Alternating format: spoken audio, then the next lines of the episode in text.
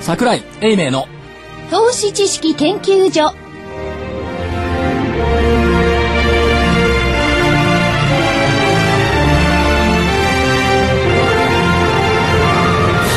皆さんこんにちはこんにちは。こんにちは。桜井英明の投資知識研究所の時間です番組には引き続き桜井英明所長です、桜井でございますよろしくお願いしよろしくお願まいしま引す。き続きって何です かすさっきまあでのさつい2分前まで実況やってたぞ、はい実況実況を移動してきていただきました、はいなんか声入ってる時にね、このスタジオにはいすぐに移動していただいたんですけど、はいミスター宝くとかが威張ってましたね。いやいやお言葉ですけど、 はいあの夏になるとねその実況何回かお手伝いしてるわけですよここ3年ぐらいね、はい、はい。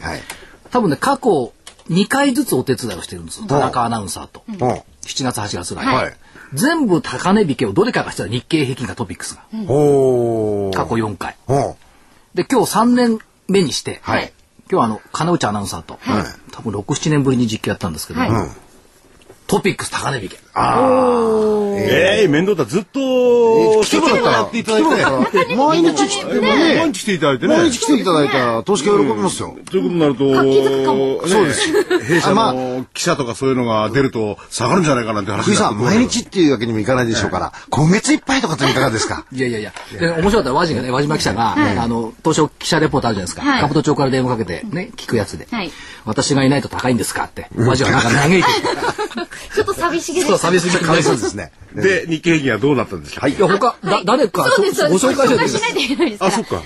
あの、いつものメンバーがおりますの で。はい。よろしくお願いしま正木明夫大す。将。はい、よろしくお願いします。福井主任研究員。こんにちはそして新人研究員の加藤真理子です。さあ、今日の日経平均、大引けは、えー167円72銭高の9銭飛び92円76銭。167円72銭高の9銭飛び92円76銭でした。で、トピックスが、えー高値引けのプラス11.80ポイントの759.12ポイント、えープラス11.80ポイントの759.12ポイントとなりました。日経平均が3桁の上昇をするのは今月に入って2回目ですね。8月6日の171円高。で、今日が167円高。ということで2回目ですよね。これ、売買金額いくらぐらいですか8000億台でしょ。そうですね。まあ、一少ない次概算なので、少ないもうちょっと増えると思うんですが、もはう少しできたらよかったですけどね。い。そうですねね。一丁ぐらいに乗ってくれればね。ですよねおととい、おとといですか。はい。はい。えー、ということで、ね、えー所長が、あーザラバの解説をしていたので、高かった。で、我々はその、いやなんか嫌そうに所長いやいや所長がここに、このスタジオに入られるまでですね、はいえー理由を探したんですよ、今日高いの、もうどうですか。だからそれしかないと。違うよ。そういうあの割にしかない、理由は求められないんじゃないかと。いやいやいやいや。で福井さんがねいやえ、いや、為替がねって言うんですよね。まあ、ドルが少し強くなってきてるっていうのはもうここ数日来の動きじゃないですか。そうそう2 3日ねうん。だからそれが、えーここの数日来の堅調を支えてんですかねって。いや、そうじゃないんじゃないって。やっぱ桜井さんが出てるからじゃないかあ違うんですか為替のね、あのー円高傾向の修正っていうのは当然あるんですよ。79円台ですよねえっと、30銭近くまでね、戻ってきてるっていうことは、これは日銀短観の想定為替レートの水準でしょ。はい。だからこれ以上は悪くならないだろうっなるほどていうでこもと企業のね、想定変わってるとまではなかなかいかないですまよあね。まあね。ただ一方加えて、その債券の利回りの上昇、債券価格の下落っていうのがやっぱり起こってきている。それから、意外とね、その企業業績を見ていくと、えっと、4、6月期。はい。これ先週の金曜日だったかな、日経で、集計で。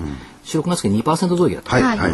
ですよね、ところが今日出てきたのは例えばね、ジャスダックとマザーズの上場企業、これ4、6月期の連結営業利益が15%増ですよはい。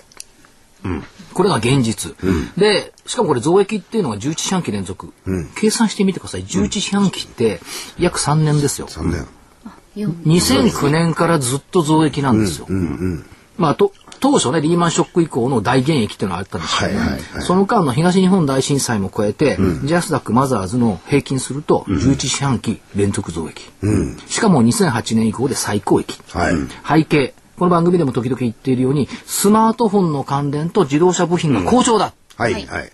うん。これが、大型企業にはちょっとしか現れてない、ところが新興中堅企業になるとこれがドーンと現れてくる、だから今の日本経営してるのはスマホと自動車部品といったところでしょう、うん。なるほど。でかつ一部企業とき違って牽引役は製造業だ、はい。はい。はい。一部上場企業はその他製造の方がいいじゃないですか。はい。非製造業の方が。はい。新興企業は製造業の方がいい。まあ理由としてね、新興企業は海外の景気減速感や円高の影響を受けにくいっていうこともありますけども、個人的に考えるにはね、株価的に機関投資家の指数取引の影響を受けにくい。そうですね。これが新興企業。まあそうですねだから成長と変な影響を受けないから、やっぱりジャスタックマザーズの成長企業ってのは源泉、ここにある。マーケットの目でもここにある。いやいや、あれ今、今の理論がわからないんですけれどなんもでなんで、それと企業業績なんか関係があるわけですかで、業績じゃない、株価的なとこ株ろ価的な話だけですよね。最後は株価的。で、さ先ほどの話は業績の話ですよね。一部と違っているのは指数の影響を受けにくい。はい。それから、あ円高の影響を受けにくい。まあ、これは業績ね。で、指数の影響を受けにくい。これ株価の話。株価の話ですね。うんうんうん。なるほど。まあ、そうなると、あの、このトピックスがはい、どちらかというと、やや頭を抑えられ気味であるっていうのも、ええこの辺のその指数全体の影響を受けてるということもあるんでしょうかね。そうでしょうね。でしょうあるでね。しょうし、あと、銀行株がずっと難聴だったから、ですよね影響度は大きいっていったところがあるんで、さっきもちょっと言いましたけども、トピックスの200日移動平均線は765ポイント。はい。今日が759ポイント、はいだからあと6ポイント上がると200日線を抜けてくる、日経平均が5は上昇したのは200日線をスパーンと抜けた後ただだ、はい。 8500あ8959円っていう200日線を今日全場抜けた、はいそこから強まったっていう動きをすると、見ればいいんじゃないですか200日線今上向いてるし、なるほど。ようやく3度目の正直で抜けてきた、ちょっと元気になっちゃうかな、2012年マーケット競争局の第2学書、始まったかな始まったかないやだからそこでねあの先ほど話をしてて、はいじゃあそれだけのマーケットの第二楽章でも第三楽章、第四楽章でい いと始まって喜ぶほどの材料が世の中に満ち溢れてるのかってことなんですよ、財なん、何を考えればいいんですか何何をおっしゃってるんですか、はい悪材料が消えつつあるってのも同じでしょ、いい材料が散らばってるっていうのと、悪材料が消えつつあるっていうのは株価的インパクト同じでしょ、だから今まだ悪材料が散らばりつつある、姿を潜みつつあるっていう段階です、だけどさっき今言ったように新興企業って経常利益儲かってるんだよ15%増だよとこの辺りからやっぱりこう出てくるんじゃないですかだからそれはねマザーズとかね、はいジャスダックとか、あら2部にやることであって、はい今は一部の話をしててね、それは大変な企業もいっぱいあってでも一部もこんないにや来ちゃったただらしどうなそのかっうておっしゃいますが、んはいえっと一部上場企業の4、6月期は2%増2%益ですが、が通期は18%ですね。はいはい下期に下期だけで見れば30%ぐらいの増益なんですよ。まだわかんないですけどね、まあ予定ですけど。うん予定ですけどね、まあ為替って要因もありますんで、はいただまあ見通しですけどね。まあ、ネガティブな人たちは逆に言うと、いや、そんなに下期いいのいいのまあ、っていうのもっはとね悪くないんじゃないのなんていうところがあるから、やっぱりなかなか買い切れないんでしょうね、ね。日銀あたりのこうね、見通しだってね、えーどちらかと言ったらこうね、ちょっとって感じもあるんで、えーまあそういうのがあるんですけれども、まあただね、はい海外の状況ってここ2年間ねちょっと難聴だったですよね、だけど先週も言ったかもしれませんけども、明らかにアメリカの格下げなかったし、はい。ね、GDP の過去修正もなかったんだから、そりゃ去年一昨年とはちょっと違うでしょ、って見ちゃった方がいいんじゃないですあか。のーいろんな問題の言及って言われてるヨーロッパの方の株式市場を見ると、あの、ダックスだとか、あの、フランスのマーケット見てても、そこそこ堅調なんですよね。いやいやそこそこじゃないですよや原因がね、あそこにあるって言いながら、ここにやっぱりちょっと目を向けておかないといけないかなっていう気しますよ。バックスだけじゃないですよ。スペインだってね結そうなんですよねね、7月高値抜いてんのよ。ですよね。うん、だから、その言及って言われてるところをね、我々は外から見てるから心配ばっかりしてるんだけど、ええ実際にそこのマーケットは、意外に我々がそうあの見えない間に堅調な展開をしてるというのもやっぱ一つ背景にはあるんだと思うんですよね。大丈夫なんですか、そうそうそうでもけ結構あの、あれですよね、こっちが騒いでる時にあっちの株式が高かったですそう。ね。そうなんですよ。うん。だからそその責任転嫁がね、こちらにされている。でもさっき、あの、放送の中で指摘があったのえは、えユーロベースの日経平均は年初来高値更新。まあ、まあ、ユーロはね。ユーロベース。だからそういう意味では、うんあの、海外の見る目変わってきてるのっていう気がするのと、バロンズね、アメリカの投資雑誌バロンズなんて言ってるかっていうと、おっしゃる、指摘された通りなんですよ。懸念材料は解消されていないものの、過熱感なき上昇が目立つ。おーこれはだから、だからそれをね、さっきから何なのかを伝えないわけですよ。そうですよね。何かね、なんか掴みどころがないけどそうなそうなんですよ。でね、そ例えばね、一時的にあヨーロッパの問題もあれですけどね、また9月になれば出てくるんですから、すぐ先ですよ。ほいで、じゃあその時に例えば、まあちょっと話が違う出てきてほしそうですね。いやいや、そんなことないで すね。僕、金森さんじゃないんでね。 でね、あの、債券だってね、急に売ってるじゃないですか、アメリカにも。うんどういう動きなんだってね。まっすぐ買い戻すつもりかよとかね。いや、だから第二楽章だって言ってるじゃないですか。第二楽章あー短いんですかまマネーの流れが変わった。私はベートーベンじゃないからすいません。 第三学者じゃないからい。やだからその辺をね、あのちゃんと見極めないと、まあ、個人的な家の皆さんもね、えー本当にどういうことなのっていう方多いと思うんですよね。じゃあこれから株式業に入ってきていいのかどうなのかとかね、そこも含めて、だから、第二学章が始まって、だから第二、楽章この番組では年初から言ってるでしょ。 7月高い違う、いや、8月だから。 8月高い。うん。 9月は。 9月あのまりない。あとは次は12月でしたっけ12月は安い。安い。いや、所長、あの、所長の中に書かれてたけど、9月オリンピック明けのアノマリってのあるじゃないですか。あ、オリンピック明けはね、ええっと、翌月はね、今一つなんでだからそれ、えー、なんかそう聞くとね、そうこの上昇もね。オリンピック明け、ラマダン明けね。はい。あのね、オリンピックイヤーのアノマリーってのがあって、2008年の北京、はい。前回オリンピック、い8月8日から24日、はい。それから2004年のアテネ、8月13日から29日、いずれも8月の株価のパフォーマンスはマイナスでした。もう、 2000年シドニーは9月15日から10月1日に開かれました、この時の8月はプラスでしたが、オリンピックの開催された9月はマイナスだった、ということは、過去ね123回、オリンピックの月はマイナスだった、なるほど。しかし今回は違う、この今回は違うっていうのはまたねなるほど嫌な言葉だこれを、 これを皆さん、皆さんごまかさないとダメですよ何。そもそもね、北京北京とアテネは8月なんですよ。はいね。はいそれで、えーシドニーは9月を持ってきてるの。その基準が違うんですかだらかねら。基準に全部マイナスだっつうのいや、だからこれは、シドニーは8月はプラスだったんですよ。いやだから一応プラスだったけど9月はマイナスだからオリンピックがあった月は全てマイナスなんだあ、これ数になったんだ。そうそうそう、あの、シドニーはねそう。なるほだからど。マイナスなの、ようやくロンドンがはい。はいこれを突き破るか、やっぱりねあの今回のオリンピックをロンドンでやったということにね、はいはい何らかのねこれ時間をかけた大きな意味があると思うんですよ、あなるほど。なるほど。うん。しかも、ラマダン、いや いやいやいやいや。しかもラマダン期間中に。そうラマダンが明けるのはあさってでもねラマダンの時は株が安いっていう、これもアノマリになっちゃったんだけど過去2年間はそうだった、今年は全部このアノマリを打ち消すようになってんじゃないかとなるほど。流れが変わってくるんですかそう、イギリスに行って、オリンピックが行って、原点回帰するんじゃない、所長、ま、所長まずいですよ。アノマリーの所長と言われてるんですから、自分で自分の首を絞めるような発言だけはやめてくださいよ。別に首絞めてないでしょ。新しいアノマアリノーマリーそうニューアノマリー。ニュー。でも新しいアノマリーを探すって結構大変だと思いますよ。これさんね、あの、所長がええね、コンタクトをね、この棒を持ってですね、今振ろうとしてるんですよ。第二楽章の始まりで、オープニングだって、はっちょ力が入ってるんですよ。いやだから、これまで散々ね。それあんまり良くないか散も々痛めつけられてきる個人投資家は、これからどうすればいいのって、それだけは僕の興味の対象なんですこよ。腰を上げるべきかどうかとそう。これですね、今日のテーマこれなは。んですよはい。ゆっくり聞きましょう、これを。一つはね、だから腰を上げるべきかどうかっていうのもあります。じゃあタイミングとしてどうなのよって言ったところ、まあ、心理的にはね、これ腰を上げたくなってきてるんですよ、多分。ちょっと待ってよねって、日経平均ってなんか10%近く上がってきたよねって言って、はいひょっとしたら儲かるのかもしれないよねっていうところまで来てるんです。はい、ですよね。でもそれでやられてきたのが過去20年。あの時はもしかするとまだって思いますよだからポイントは原点に戻りましょう。はい。はい。はい。今年の原点っていうのは、はいここの番組での私の原点は2つなんですよ。はい塩漬け撲滅運動とはい難品撲滅運動なんですよ。はい。ここで難品する人はい人はいないでしょう。塩漬け撲滅運動のために、塩漬けになっていた銘柄をキャッシュ化して、はい。はい。そうだ。キャッシュ化とか売ってね、この戻りのところで。はいえー戻って大して戻ってないですよ。全然戻ってないんだけど、売るっていうかね、現金化するまず。はい。はい。今のねジレンマの一つって、はいあの投資資金ってある程度限定されてますから、みんなお金が寝ちゃってるんですよ。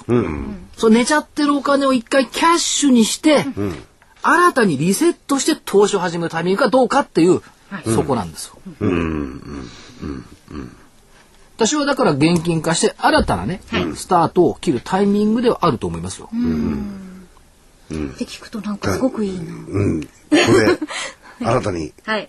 いや、だから前提はキャッシュを作る。まあ、もうずっとまず、無限にキャッシュ持ってる方はいいですよ。そんなことおられないんだ,、はいん、だから、はいそうすると、あの、奥に眠っているっていうかね、あの、ほふりに眠っている株、株をね、はいえーこの母価がどうであろうと、一旦キャッシュを作る。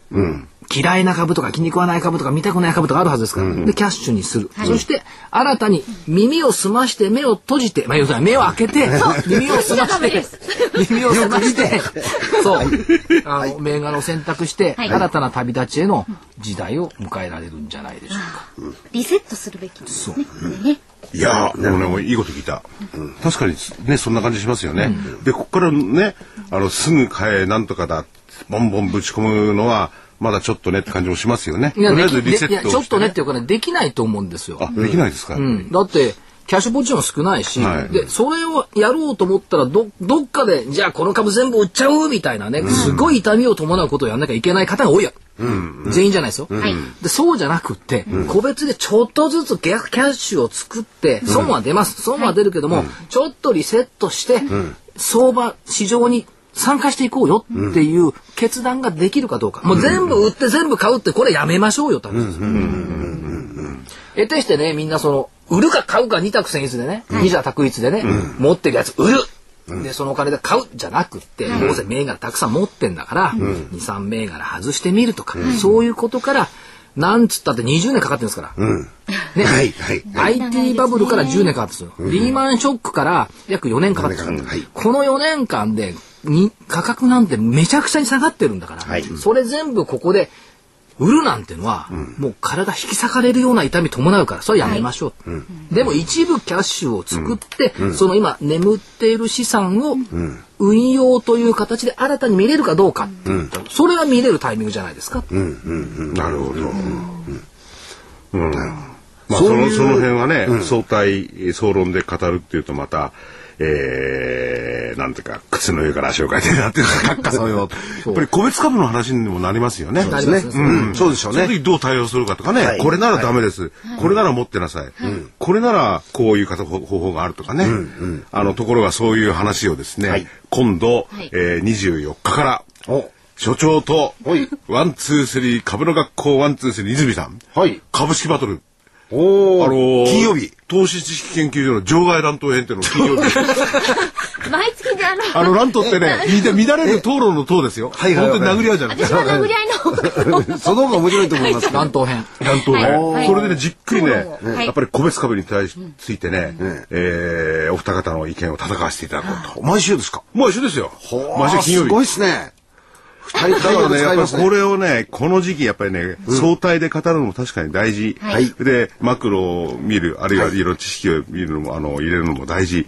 しかし、最終的に株っていうのは、個別株ですよね。はいはいはい基。本的にはね。だから個別を、私の場合は前からほら先々週から言ってるでしょ、はい加速銘柄。 あ、足で稼ぐ。で、ことは、 所長は、その、加速銘柄を一応、お提示するわけですか。加速銘柄をこう何銘柄かこう言うじゃないですか。はいそうするとあのそれに対していつものように何の努力もなく、ええ、単に紙芝居でチ。ャートを見るだけチャで、あだこうだと言ってきっとダメだこうだとこうけなす。はいそういはう番組やるんですよ。でついでにね、ついでにっちゃうんですけれども、 えー、31日にはですね、はその DVD も出すんですよ。銘柄満載。で、それはね、お互いがバトルしてこう、うんここっちはダメだあっちがダメだって言うんじゃなくて、二つのいいところもと取るようなね、おうだから多角的ないいところからみ株を銘柄見られるんですよ。泉代表の場合はね、彼はね、売り銘柄をね、はいはい出してくると。い。うん、ですね。うん、うん。でこちら買い銘柄。買い銘柄ですねだ。から売り銘柄出てきたら私が批判してもいいよ。これダメだよ、業績いいのにみたいな。もでこうこれからはそういうねこう討論の中討論ってね別に殴り合いじゃないですよ。はい。バトルロワイヤルバトルロワイヤルの中で、やっぱりいい銘柄を探していく、多角的な視点から、思い込みとかね、自分の偉い先生の話を聞くだけじゃなくてですね、その、まあ、いろんな角度から見ていけば、いい銘柄が炙り出されるんじゃないかなと。まあ、番組の宣伝に、で終わってしまいました、このコーナーは。じゃああの、お知らせにちょっといきう。ます。はい。はい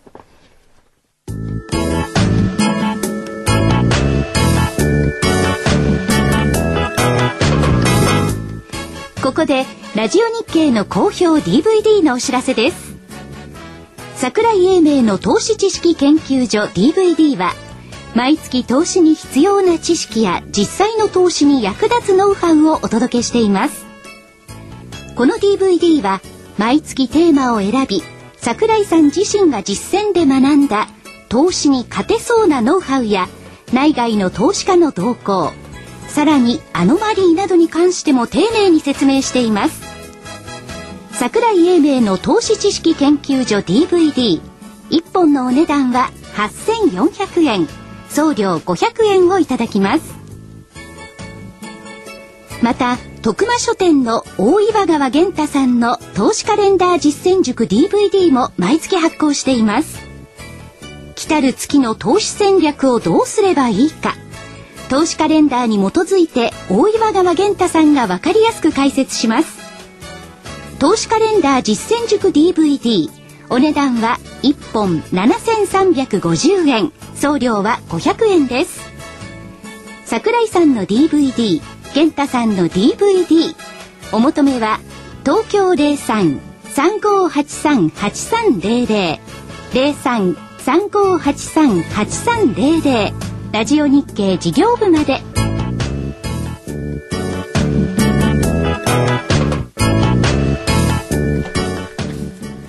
昨日ですね、はいはいある会社の社長さんとあの会合がありまして夜ご飯食べてたんですよはい。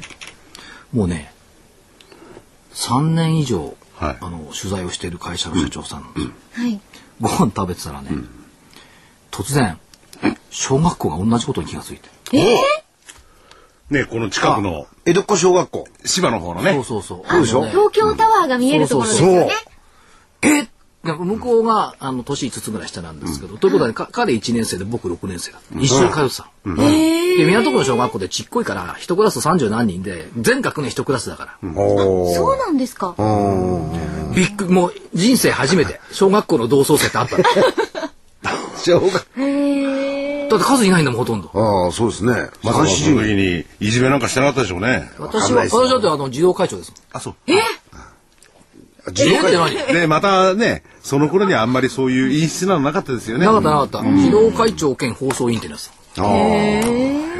かつ水泳の学校代表日米対抗代表よ水泳日米ですか、港区ってね日米対抗あるのあ港区だけですか他ないね出てしまなうい。ですよね。だって、米で戦うところが見つかんないじゃないですでか。絶対に勝てないの日米対抗の水泳にそうでしょう本ね当に勝てないそれはいいんですけど、はいいいですねそんなことでね いいです。それで三丁目の夕日なんかこうね思い出してね、ええ40年前の商店街あれはこうだったねみたいな話をしたんですけども、昔は花一門目って遊ばなかったやりありままししたたね。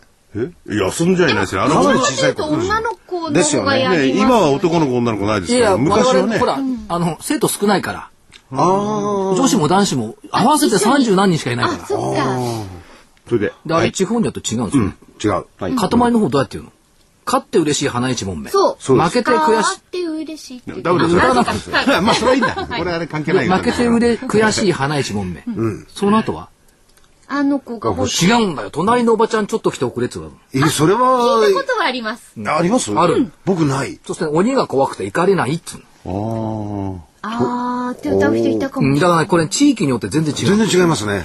おかまかぶってちょっと来て遅れあはいはいでおかま底抜けで怒れない、おーでね次はね座布団かぶってちょっと来て遅れ、はで座布団ボロボロで怒れないい。はい。であの子が欲しいな忘れいてやいるやいやいや地域によって違うのこれそうでしょうね。だから福島栃木岡山それぞれねそれぞれ地域違うがの、こういうのってそうですよね、そうでしょうね地域性があってね。ではい。今言ったのはあの私の言った港区で使われていたやつね、はい、はいはい。これ株式市場に当てはめるとどうなるのはい。どうなんですか勝って嬉しい株式投資、負けて悔しい株式投資、当たり前だろこれでこの後ね隣のおばちゃんちょっと来ておくれ、ね下げが怖くて行かれないんですよこの隣のおばちゃんちょっと来てくれ。証券会社の人が呼びかけたんでしょうかね。どこまでちょっと来ておくれ 今みたいですね。うん。で次お金抱えてちょっと来てお くれあーはいはやっいぱり証券会社だ。お金ないから行かれないはいはい。いやそうだ証券会社ね株券抱えてちょっと来ておく れ株券ボロボロ行かれない悪いことじゃないですよ、これは。であの銘柄じゃあの銘柄が欲しい、あの銘柄じゃわからんそりゃそうだ。この銘柄が欲しい、この銘柄じゃわからん、そうだ。相談しようそうしようになるはあ。あ、相談しようって言うんですか最後にあの、うちのところは。そうよ。あ、そう、そうですよあね。の子が欲しい、この子が欲しい、この子じゃ分からんって言って相談しよう、そうしよう、つって、なんとかちゃんが欲しいって。欲しいって言うんですよ、交互に。ああ、なるほど。はいうんうんやったことないですかうんやったことないですね。あの子欲しい、この子欲しい、結構ね、無責任でしたけどね。 株ばかりは相場はあまりしない で、自己責任で。かばちゃんか。はい。だから相でも談相談しよう、そうしようはいいことです。いやいやいや、その相談書はね、正木さんは FP に相談してこう言うんですけど、そうじゃない。ここで相談するのは、市場心理、マーケット心理の不安さと相談するってことですよね。なるほど。マーケット心理の不安さと相談して、決断できない投資心理なんですよ、これ。なるほど。あ相談しようが何しようが決断できないっていう、これ微妙に花一もめに表現されてるんじゃないのっていう気がする。確かに今日なんかを見てても、ね、先ほど、もう難しいですよね。難しいですね。難しいです特に実際に投資されてる個人投資家の方は難しいですよそうね。思いますね。もう一つね、これ、これ面白いと思ったのアメリカの遊び。いなんですあ。アかメリカ。や、は日い。本で言うのは、だるまさんが転んだなんです。ええだるまさんが転んだっつって鬼が後ろ向いてる間に動いて。動いて、で、背中最後タッチするからそれ人間ですよね。はいはい。これね、英で語もあれは10でまで数えるの、えー、だるまさんが転んだに、そう、そ早うそれはく言ったりこ、れはゆっくり言ったりすそる。うそうそうそう。要は10数えるってことなんですけど、はいこれがね、英語圏になるとあるの、同じ遊びが。あ、そうですもっと笑えるのはね、レッドライト、グリーンライトっていうの。か。交通信号みたいな。そう。で、鬼が後ろ向いてるときはグリーンライトって言ってる。動ける。動ける。動いていいんですで、ね。そ振うりなんです。振り向くとね、レッドライトっておー止まらなくちゃいけ止なまい。なくちゃ。おーはいはい。全く一緒、だるまさんが一緒。じゃあ、現状の世界株式は、鬼はどっち向いてんでしょうか鬼は、今、今のところですよ。はい。今、お兄さんは数数えてんじゃないですか。うん、グリーンライト。グリーンライトですよね。だから見えないふりしてる鬼が。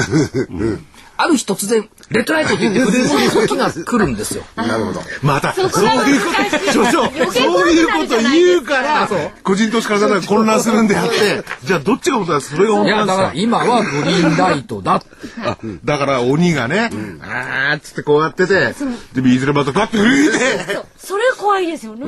でもね、あの、個人投資家の方にね、自信が持てるお話を一つ。そうそうですね。はい。これね、おといい話をおとといか、いや、いいかどうかわかんない。おとといか、そまあ、火曜日ぐらいにね、出てた記事ですけど、外資系証券5社、はい。現役、あ、出てましたね。 GS、ゴールドマン・ザックスだとか、ええ JP モルガンなどがはいうん、はい現役よ。ね先物の市場でしょっちゅう名前を聞く、こういうプレイヤーが、い要するに現役ということは儲けにくいってことでしょ。ってことはただ動いてるだけでね、あの人たち儲かってないんじゃん、そう思いませんプロと言われる人も儲かってない。で逆にねその正木さんの言ったメディルだとかドイツね、がリストラやったから最終損益は黒字になってる、はい。だけどトレーディング収益で儲けてるかってのはそんなことないそんなことない。ということは、みんな何を怯えてる何不安心理っていうとこの人たちの動向が不安心理を煽ってるわけでしょ、うんところが、煽って煽られてる、うんところが、そのプレイヤーも、実はそんなに儲かってるわけではない。そうどだういうかことらは言いいたいことは、ネームを恐れる必要はないでしょってみんなね、ゴールドマンだとか JP モルガンだとかメリルだって言ってわあ先物やってるわって、これには勝てないよねっていう戦う前から負ける姿勢になってるのいやー、そうですか。あの人たちで負けるんだったら、個人投資家なんか余計ダメだなんて思わないか逆逆ら。逆ですか。逆逆、だってノウハウないんだもん大して、だでも、あるように思ってますけど。より思うでしょ、はい。高速取引とかねいろいろ言ってるじゃないですか、あ所詮トレーディング技術ですから、刹那的なトレーディング技術はあるかもしれない、板すくいの、だけど個人の投資家の方は刹那的なトレーディング技術なんか必要ないんだからだったらこの人たちに勝てるでしょ、だっていわゆる、あのー超高速取引に、投資の理論なんかないんだから、目先こう売ったり買ったりしてるだけなんだから、究極いっちゃうと、そうだったら投資家さんがいろんな会社見たりまだ指揮法読んでるのがね、投資の技術よりも上だと思う、王道ですよね、その辺本はね。来的なねそ、うあの、投資手法っていうかね、そううんそこにいや戻だかるべらきですね。先物でバンバンバンバン暴れているこういう外資系のネームの連中がそれで利益上げてるんだったら、はい。すっげえじゃんって思えばいいんです、動いてるだけで利益上がってないんだったら何の意味もない、でも現役であってね、赤字になったわけじゃない。赤字になったわけじゃない。そうそう、そこは違うんででもす現よ。役なんだって、でもこういうところは現役だけど、個人投資家の皆さんはマイナスなんだっていう。またね、全部が全部マイナスの方ばかりではない。ないだから、その、はい。日経平均の影響を受けるような銘柄を持っていた方は、マイナスになるということですね。あるでしそょこう。はい。はい。この影響を受けないような成長性の高い銘柄群って、そら、そら5万とあるわけですよ。ね。だから1日で大きい見てたって値上がりね、700の値下がり800とかね、上がってる銘柄半分ずつ東証一部ってあるんだから。はい。そういう銘柄群っていうのを必死でね、こう見つける。だから今度泉代表と銘柄バトルやりそうまですすよね。はねい。そういう、そういう気持ちでやっぱり銘柄見つけないと。そう、またね、宣伝行っちゃうとこだった。あでも、今度は木曜日と金曜日続けて聞いていただかないといけない、そうそうなんですよ。そうですね。両方とも、おー桜井英明の投資研究所。で、金曜日が場外乱闘編。 それで正木さん簡単に言いますけど、正木さん両方聞いいやいやいやいやて、いや正木さんはね、一日だ、二日やる私はどう なるああ、大変ですね。これ大変ですよ。いや、や桜井でも英明のですかおらね。疲れ様です。全全体の相場の、いおー相対のはい相場感と個別銘柄の見方。はいじそゃれがな木い曜と日は相場感。相場感。はい。金曜日は個別銘柄。大変ですね。きちっと墨分けできてていいですね。すっきりしてますよ。いや、それで初めて、えー個人投資家の皆様にですね、はいえー、儲けていただけるような投資ができていただけるといいんじゃないかなと思って、なんかそれわけですけどね。 何よりも泥ボトルになってますよ。あの、ちょっと話変えますね。はいトピックス。言葉にトピックスって何ですか トピックスは、えっと、上場、だから、えっと、どうしよう株価指数でしょう よ 上。昇株価指数トピックスはしまわりますけど、それは全銘柄の、あれをわ平均で割ってるんじゃないんですか。よくわからない。あれ、あれを平均であ割ってのる。、その銘柄の価格をみんな、はい、東証市場、平均値東証一部に上場しているすべての国内普通株式全銘柄を対象とした株価指数ということですよね。まあ、まあ、過重平均ではあってんだけど、あの、2005年からは不動株反映した指数になってるっていうこれはまあ、ちょっと変わったんですけども、あの、不動株っていうのは何ですかあの、特定の株主以外の市場で流通する株。流通してる株。流通する可能性のある株。おはい。まあ、それはそれ、これややこしいから置いてきますけど、はい基準日っていつでしょうかトピックス。いつを基準にいつスタートしたのっていうのが問題なのこれ覚えてないんですよ、意外と。ですね。気がついた時にはもう、あ、ありましそれはあなたが生まれた後、あ生まれる前からありますよ。1968年1月4日の基準日。 68年。昭和43年43年1月4日。で、その時の時価総額、これね、すん結構あるんですよ。これあると思うのはね、せん昭昭和43年1968年の東証一部の時価総額って8兆6000億。おー。た。意外とあるような気しません8兆6000億。んおー。だってこの時だ大卒初任給ってせいぜい5万円もなかったんじゃないうん、43。 43年。えちょっと三万東京オリンピックから8年、4年後。 ?4 年後。えー大卒の初任給。3万円前後。そんなもんでしょそうですね。だから8兆円だ結構なね規模あった。高卒で1万2000とか1万3000だった頃じゃないかなという気がしますけどね。で今今の時価総額が265兆なんだから、はい。昭和43年の8兆円って結構あ大っして変わってないじゃないですか。た。いやいやいやいや、今のに変わってたよね。5万円がね。そうですね。三倍から四お倍給料とかと合わせて、そうでですね。それをね比べると100ポイントにしてるのスタート。はい。スタートが基準が100 100ななんのです。 100スタートなの。で最高値はバブルの絶頂1989年の2884ポイント、そんなにあったんですね。 28倍になったの。はい。今でも7倍。 7倍ですよね今。そあ、そう考う。える7倍にしかなってないっていう。 8倍にもなってないんですね。ということはこうトピックスの出遅れ感ってのはめちゃくちゃあるわけですよ。そういうふうに聞くと、まさしくそうですよね。まあ出遅れてるって全体の株価が出遅れてるのかどうなのかってことですよね。だからね、2800がいいとか悪いとかいうはず、あの、ことじゃないんですけども、昭和43年から7倍にしかトピックスはなってないってこと大卒初任給が約10万、10倍になってるんですよね。あ、初任給。ざっくり見ると。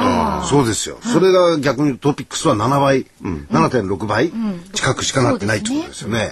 まあこれを考えると割安ですね。うん割安感出ちゃう。出ちゃいますそうどうねして。はい。いや、それを割安と見るかね。なもんだうもうダメだってびっくりああなるほど。もでもね、そ、所詮そのレベルでしかないっていう。なるほど。だから政府がやることはね、消費税上げることじゃなくて株上げることだろういやおっしゃる通りだと思いますよいうね、あの指摘もあるわけですよ。そういったところやっぱり心身やっぱ考えないとトピックス上がってないの。そうですね。しかも今日220銭抜けられなかったし。そうそん な、そんなことないんですから一。応宝引きですから。といえいりえまあまああえずね。ねということで、ここでまたお知らせに。は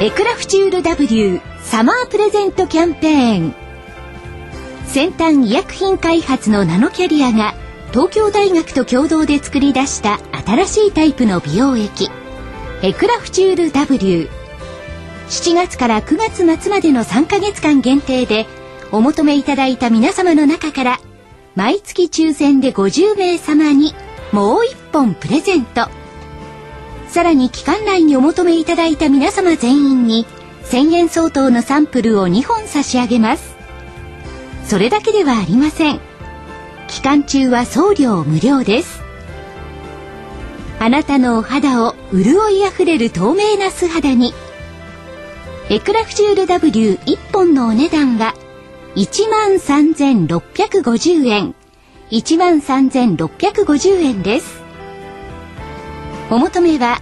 03-3583-8300 03-3583-8300ラジオ日経事業部までなお8日間以内の未開封商品のご返品には応じます返品費用はお客様のご負担とさせていただきます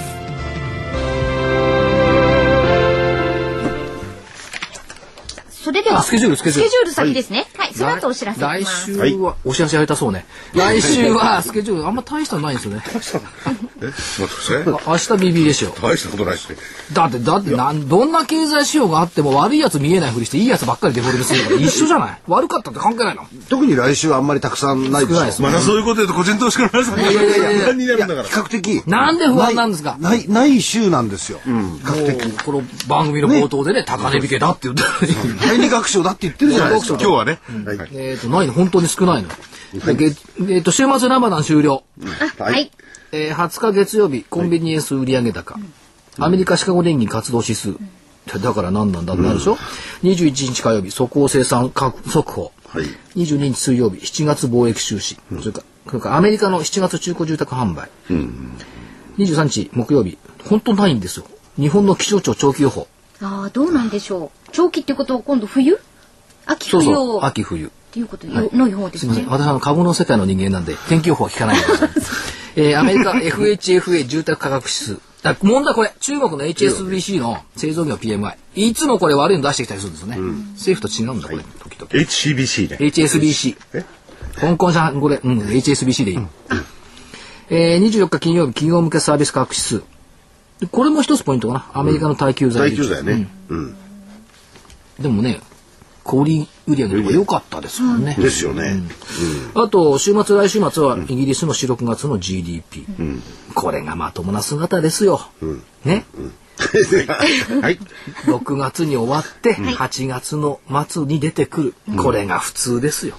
GDP。あの言わんとしているところ は速攻値で。どっかがあっという間に出るようなね、7. 点何パーセントの GDP と違っ半て。月ぐらいで出てきますもんね。だって日本の GDP だと不思議でしょ ?2.5% 見通して言ってたのが1.4まで落っこっても、全然反省の色もなく株価が上がったっていうね。えーっと、先週見通しは、えーっと、9月、あ8月3日の高値窓開け水準だった8565円が下値限界と見ました。はい。えーっと、上限が5月1日安値の窓開け水準の9332円と見ました。はい。上限に近づいたところで終わりましたよね。はいえーということなんですが、だからまあ一応その範囲には入ったということ。間違いないですね。来週の見通し、はい。えーと一緒かな、8565円、8月3日の高値窓分け水準がげ下値下限、はい。上限9332円、ちょっとささやかすぎるかな。あといくらあと三三百円ないですね。ね200円ちょっとうんちょっと。ラマダン開けるからね、ちょっと。でも一応5月1日安値窓開け水準で PBR1 倍台回復。を上限、この辺で揉むんじゃないかなという気もするんですよ。 えでもあれですか、さっき今のあの口調だとこれを突き破って上に行っちゃう可能性もあるかななんていうことをちょっと感じちていょるちょっと匂っちゃった。匂っちゃってるいる、匂っちゃった。下の方はまさか考えてないですね。下8565人いやいやいやもうちょっと上に上げようかなと思ったんですけどまあまあいいでしょうこのレベルにしときましょう、はいえー日経平均の200日移動平均線これ8954円8月7日を底値に上向きにも完全に完全に転じました、昨日も今日も8959円こいつに頭を押さえられてたのが今日抜けたから強まった、はい。えー、75日移動平均線昨日8766円完全に下サポートですよねこれねおーただまだ下向いてるんですよ、75日はね。8月8日に日経金は75日線を抜けました。そこから強まりましたよね。で、さっき言ったようにポトピックスは760ポイント、65ポイントで200日線が横ばい状態だから、これを抜けてくれば、エネルギーが出てくるんじゃないのと、いうふうに思ってます。それから、問題はね、先週言ったかな。東証一部の単純平均株価。全単全単純全単、ね、東証一部の全単純、はいはい215円、今日が216円ぐらいだと思うんですけど、7月25日が203円なんですよ、そこからの上昇率約6%、はいこの間日経平均で多分7%以上上がってると思うんですけど、若干見劣りがする、それより言いたいのは、はい216円だとするでしょ今日に今日そうですね、ね216。東日本大震災直後の2011年3月は200円うん200円51銭ね、はいリーマンショック直後の2008年10月は203円飛び5銭。うんまあ200円割れてない割れてない。はいところが、ところがですよ。今年の6月4日、199円77銭。おかしくないですか日経平均の水準ね、8238円。はいで、リーマンショック直後の2008年10月は日経平均7000円割れるとこまでいったの。はい瞬間、はいそこからせ1200円も日経平均上なのに、単純平均はまあ199円77銭で割れちゃったの200円、ああああああということは、東日本大震災のあのドーンと下げた時も200円51銭でとどまった、とどまって単純平均で216円の世界っていうことはその下何倍あるんですか15円しか15円しかないです、でも下値って高知入れてるでしょ、っていうのがあるのとそれからちょっと雲を見ていくと、はい一目均衡の雲、はい普通の雲はね21日来週の火曜日に白くねじれてます今黒いんですようんあまだ黒いですかなんだこれ21日に白くねじれますおーそして勝手雲勝手 雲はい17日明日白くねじれてるさあこの雲のねじれがどう出るかうん、うんって白いから明るい。今度は明るいですよね今度は明るい、でも今黒い雲のところで上がってきてるんだけどそうそう先々週でしたっけ黒い雲黒くねじれてるこれはね、 これがでも、ひょっとしたら当たんないんじゃないかと思うんですよね。く黒だ白だ。この前も一発、あれですよね。空振りしましいたよやいね。や だだけど変化する日としてはねその辺で大体変化してるあまあ、そう、そう、そういう目で見ればね。変化か加速なのどっちかなのちょっとどっちかですね。力つないいや、上、上か下かどっちかです多よ分多分あの加速でいってほしいな、あなるほどこれはあの稼ぐじゃなくてね、はい加わる速度の加速、は。はいそうか、いろいろあって、まあ、今日は非常に面白い日。明日がまあ注目ですよね。ですねええ明日も5番実況やりますからまた高値引きを目指して明日も実況ですか明日も5番実況いや、これは、これはね、その、なんだかんだって言ってきましたけど、はいこの、所長が出る方がなんか影響があるようなあ感じのがすマるリな。になりそうですね。ね場期待しまがしょ明うるくなるでしょいや期待しましょうええいや、明るさ大事ですよね。そうそうそうはい。はい。じゃあ、お知らせに行きましょう。こちらでまずは、はいえー投資知識研究所の DVD7 月号は先物をテーマにしています。先物を知らないと勝てない。先物の動きはここを読め。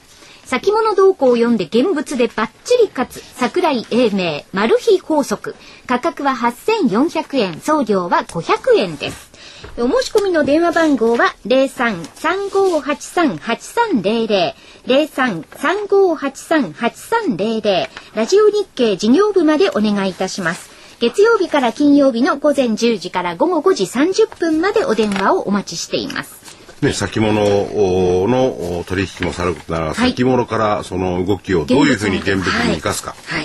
ね、このところの相場を見てるとこのところじゃなくてこれとずっとの相場を見てると、はいね、先物が動いて現 物が動く上に行こうが先に行こう下に行こうが先物にもう腹っ面を握られてる感じなるほどだからその先物の動向をこれでバッチリ掴んでいただけると、ひょっとしたら現物でも勝てんじゃないかなと思うんですね。活かせます よなーねっ。てなる で確実にそうであるとはねやっぱり相場です言えないですね。からねはいはいでもその先物から現物を見るはといかそういうのを、えー所長がですね、えそうーいそういっぱいの知識を詰め込んでます。はいはい 今危なかった。こういうところを見 見るんだっていう、そういうポイントとかを具体的に、そうですねあのお話ししてくださっているの で、これね業界のはい役人立っつと思ていまねす。あの別にあの誹謗中傷するわけじゃないんですけども、結構ずるくてね先輩たちなんかも含めてね、はい はい本当のところって結構隠してるのよ。本当のところ、うんあの確信のところってね結構ね本なんかでもね、はいぬ抜いて書いてあるね。ああやっぱそれこそマル秘なんですね。うん、まあ、ある意味なんでもないんだけ ど、意外と多いですそういうことって。秘伝みたいなね。そうじゃなくって、本当のところをこれ喋ってるんですよ。そう。はいそれでねあのまあ本当のことって言いましたけど。あのポポイントのところ。ポイントのところね、はいそれでやっぱりいろんどういうふうにポイントをつかむかそれぞれの方で違うんですよね違う。だで皆さんその奥義をね、出さない。出さないあるいは分かってない え所長だけは分かってない、はいはい、というこそとんでなことはないと思う。参考になりますねだからあのポポイントポイントをやっぱこれ出してますよ。そうですよね、惜しみなく。お尻なくはねい、ですので、ぜひね皆様の投資にお役立ていただきたいと思います。8400円。安いなるほど。作った人が安いってそんなことはないんじゃないもうちょっと言い方失で礼すします、はい皆さんお声求めいただけはれば、い、送料500円になります。よろしくお願いいたします。はい。もう一つお知らせ言っていいですか、はいはいどうぞじゃあこちら。はい。ラジオ日経プロネクサス共催企業 IR& 個人投資家応援イベント第2弾え9月8日土曜日横浜で開催します。株式投資はやっぱり楽しい。杉村富夫さんによる株式講演相場道の極意。そして桜井英明さんの後半相場の勝負銘柄も注目です。アウトソーシング、日清工具、システムインテグレータなど、キラリと光る成長企業の IR プレゼンなどもありますので、どうぞ楽しみにしてください。出演は経済評論家の杉村富夫さん、株都庁カタリスト桜井英明さんが会場でお待ちしています。面白くてためになる、そして企業 IR も充実。個人投資家応援イベントにぜひお越しください。え企業 IR& 個人投資家応援イベント in 横浜9月8日土曜日横浜そごうにある新都市ホールで開催します参加は無料今すぐご応募くださいお申し込みはおはがきに住所氏名年齢職業同伴者を明記の上郵便番号107-8373ラジオ日経9月8日横浜イベント係までお願いいたします。締め切りは8月31日金曜日必着です。ラジオ日経のホームページからもお申し込みいただけます。抽選で300名様に地図入り招待状をお送りします。ね、同伴者を明記とありますが同伴者いらっしゃる方はねそうですおね書き添えいただきたいと思いますお友達ねの方ご複家数族とか複数の申し込みでもいいってことではしい、ょお一人でもはい複数でも大丈夫です。まあ、時間はもうあと1分ぐらいしかないんですけども、はい正木さんとかね、まあ、かとまりアナウンサーとかと、結構ほら企業訪問とかね、はい IR の打ち合わせとかこう行くじゃないですか。去年、一昨年と比べると、企業側のその IR に対する姿勢の変化っていうのが随分出てきていて、やっぱりこれから個人株主さん向けのアピール、PR をたくさんしていかなくちゃいかんねっていう声が大きくなってきてるんですよそうですね。積極的ですよね、皆さん。この変化っていうのはね、あのー、ずいぶん出てきてる、その意味ではねあの、個人株主とともにね、株価に対する意識がね、はい。企業側高まってきたなっそうですね。ていうのは、なんかこうひしひしとね、はい一人だけで感じてるんじゃないなという気がするんですがあの正木さんそう行動ですよね、あのオーナーが行動し始めましたもん、ええ、このために時間を自分は作るというはっきりと言ってらっしゃる方がいるんで、であといろんな会社のホームページなんか見ても今年は IR 元年とかねうですねじゃあ今までは何だったんだ紀元前 IR だったのかみたいなとこがあるんですけど、そういう姿勢が随分変わってきた、その意味ではね株価がねやっぱり堅調になってきている一部の背景はそこにもあるとうんそうですねいう気はします明よ、るい感じがします。福川さん福あ福井さんいかがです かいやもう時間ですね、はいお疲れ様ではい失礼しますまた来週。さよなら失礼します